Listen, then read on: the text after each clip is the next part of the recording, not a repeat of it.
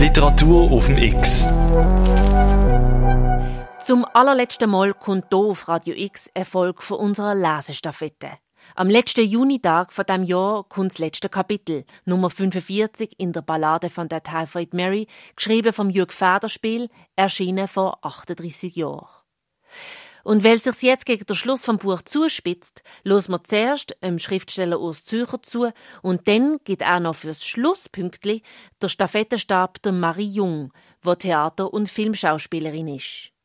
Und was macht unsere Mary Malone zu New York? Immer noch kerngesund und trotzdem mit dem Typhus-Virus, wo schnell anzustecken ist?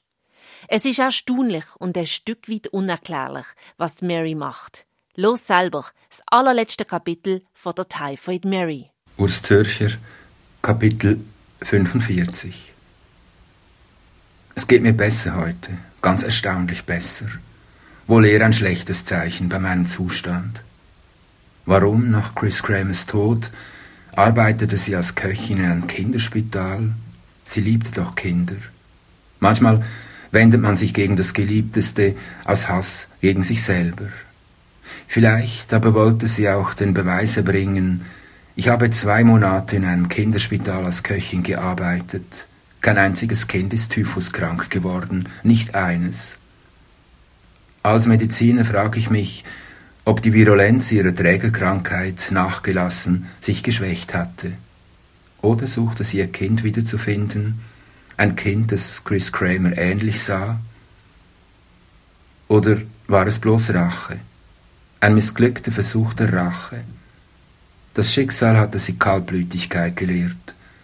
Nach den zwei Monaten im Kinderspital gab sie die Stelle wieder auf. Nichts war passiert.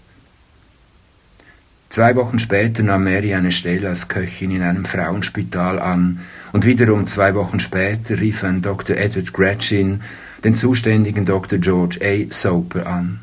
Gretchen war Gynäkologe im Sloan's Hospital. Er bat Soper, doch sofort bei ihm vorzusprechen. Mehr als zwanzig der Patientinnen seien an Typhus erkrankt. Eine Frau gesetzteren Alters halte er für das Gespenst mit Namen Typhoid Mary. Erstes Witzen des Spitalpersonals habe in ihm heute den Verdacht dämmern lassen, vor allem weil die besagte Frau, eine Köchin, laut aufgelacht habe, als von der Typhoid Mary die Rede gewesen sei. Die ihm verdächtige Frau sei eben ausgegangen und komme erst gegen Abend wieder. Und ob er, George Soper, nach all den Jahren Marys Handschrift glaube wiedererkennen zu können. Auch wolle er diese allgemein beliebte und etwas melancholische Frau nicht in eine Situation bringen, die sie verletze. Eine halbe Stunde später befand sich Soper in Gretchens Office und erkannte die Unterschrift sofort. Bei dem Schriftstück handelte es sich um einen Brief, in dem sich eine Mrs. Helen Gordon um eine Stelle als Krankenhausköchin bewarb. Soper alarmierte das Gesundheitsamt und bat um Hilfe. Mary wurde abends, kurz nach acht Uhr, vor dem Spitalausgang von drei Polizisten in Zivil gepackt, kurzerhand in Filzdecken gewickelt und in ein Auto verfrachtet. Es geschah in Sekundenschnelle. Ein paar Neugierige waren stehen geblieben, das war alles. Sie hatte sich auch nicht gewehrt. Man brachte sie zum North Brother Island zum zweiten Mal und sie wurde in denselben Bungalow eingewiesen wie damals vor fünf Jahren oder mehr. Mary unternahm keinen Fluchtversuch.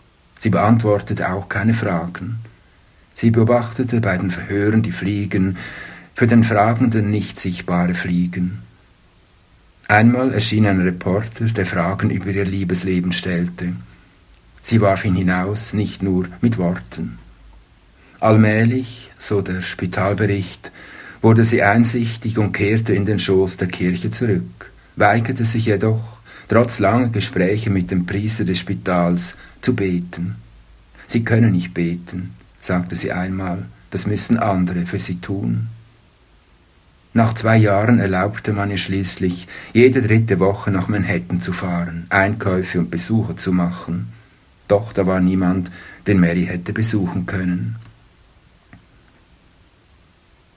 Gedanken vor dem Eindämmen. War es der Tod Chris Kramers, die Einsamkeit, eine endgültige Einsamkeit, aus der es keinen Trinn mehr gab, oder war es eine Flucht aus der Einsamkeit, als Mary gleichsam die Rolle eines Racheengels wählte? Oder hatte sie sich für ihr eigenes Schicksal rächen wollen? Welche Überlegungen mag ein ungebildetes Menschenwesen anstellen, wenn ihm bewusst wird, dass es Tod bringt und die Opfer dennoch nicht auswählen kann? Ich stelle mir nichts anderes vor als eine ungeheuerliche Gleichgültigkeit, eine Gleichgültigkeit, die uns alle zuweilen anfällt und die nun als letzte, wahrscheinlich endgültige Seelenpest über uns hereinbricht. Ein Gespenst geht um, und das Gespenst heißt Hoffnungslosigkeit. Drei Uhr morgens. Es sind nicht die Schmerzen, die mich geweckt haben, vielmehr das schlechte Gewissen, das wie ein Rudel Wölfe in meinen Schlaf bellte und die Zähne bleckte. Das Gespenst der Hoffnungslosigkeit ist mein Gespenst. Ich habe also kein Recht, es meinen Nachkommen zu vererben. Geweckt hat mich auch das Grölen und Singen in diesem sonst so stillen, anonymen Haus, zwei oder drei Stockwerke über mir, wo aus den offenen Fenstern das Lied erklingt. Happy Birthday to you, Happy Birthday to you. In meinem Schlaf klang es wie Hohn. Als meine Frau starb, trauerte ich, war verzweifelt, obschon ich sie nie geliebt habe. Und ich bin mir im Klaren darüber, dass ich mit dieser Bemerkung kaum das Arztgeheimnis verletze, sondern mir selber beichte. Morgen werde ich versuchen, Mary Malones Motive zu beschreiben. Nein, nicht die Motive, es gibt keine. Doch vielleicht hilft mir die Einbildungskraft weiter. Meine Fantasie erlischt. Ich brauche sie nicht mehr. Ich gebe den Stab weiter an. Marie Jung. Ich, Lia Sandra Regit, schließe diese Aufzeichnung über Mary Malone, alias Typhoid Mary. Mein Vater ist vor acht Tagen aus dem Leben gegangen. Er hat dabei seine eigene Wahl getroffen – aus den Notizen, die in einem Mäppchen neben dem Manuskript lagen, gibt es nur noch ein paar Zeilen zusammenzufassen. Meines Vaters scharfe, zielstrebige Handschrift zerfiel zusehends auf den letzten Seiten. Die einzelnen Buchstaben ähnelten ziselierten Vignetten. Doch eine deutliche, rot unterstrichene Notiz verweist noch einmal auf den Kalender meines Urgroßvaters. Ich habe darin geblättert und zu meinem Erstaunen mehrere Beschreibungen seiner Besuche bei Mary gefunden. Sie scheint sich im Gegensatz zu Dr. George Soper, dem sie nie verziehen hat, mit ihm sehr gut verstanden zu haben. Und der Grund dafür mag vor allem der gewesen sein, dass die Familie Rajid ursprünglich aus derselben graubündnerischen Gegend stammte wie sie. Mit zunehmendem Alter soll sie nur noch ironisch auf der Vaterschaft des Irländers Sean Malone bestanden haben. Lustig und fromm, schreibt Urgroßvater Rajid, sei sie im Alter geworden – und habe sich mit erstaunlicher Genauigkeit an ihre frühe Kindheit erinnern können, etwa an den Dorfpfarrer namens Fopp, der dem verarmten Familienvater und Bauern Kaduff eine lächerliche Geldsumme in die Hand gedrückt habe, eine Art Handgeld für die Auswanderung, was reine Heuchelei gewesen sei. Man wollte die Familie loswerden, weil man fürchtete, die Gemeinde müsse am Ende für sie aufkommen. Doch Mary, die ihr Leben später als einen abgeschlossenen Zwischenfall bezeichnete, musste noch einmal ein Leiden durchstehen, das ich selbst als Ärztin als diabolisch bezeichnen möchte.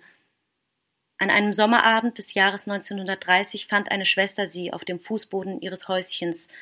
Mitpatienten besuchten sie dort häufig und gingen, wenn Marys Essenszeit gekommen war. Sie lag fast regungslos, ein Augenlid halb geschlossen, die Arme und Beine ausgestreckt. Man diagnostizierte Gehirnschlag. Sie lallte, und die Nahrung musste ihr fortan eingeflößt werden. Acht lange Jahre lebte sie so dahin.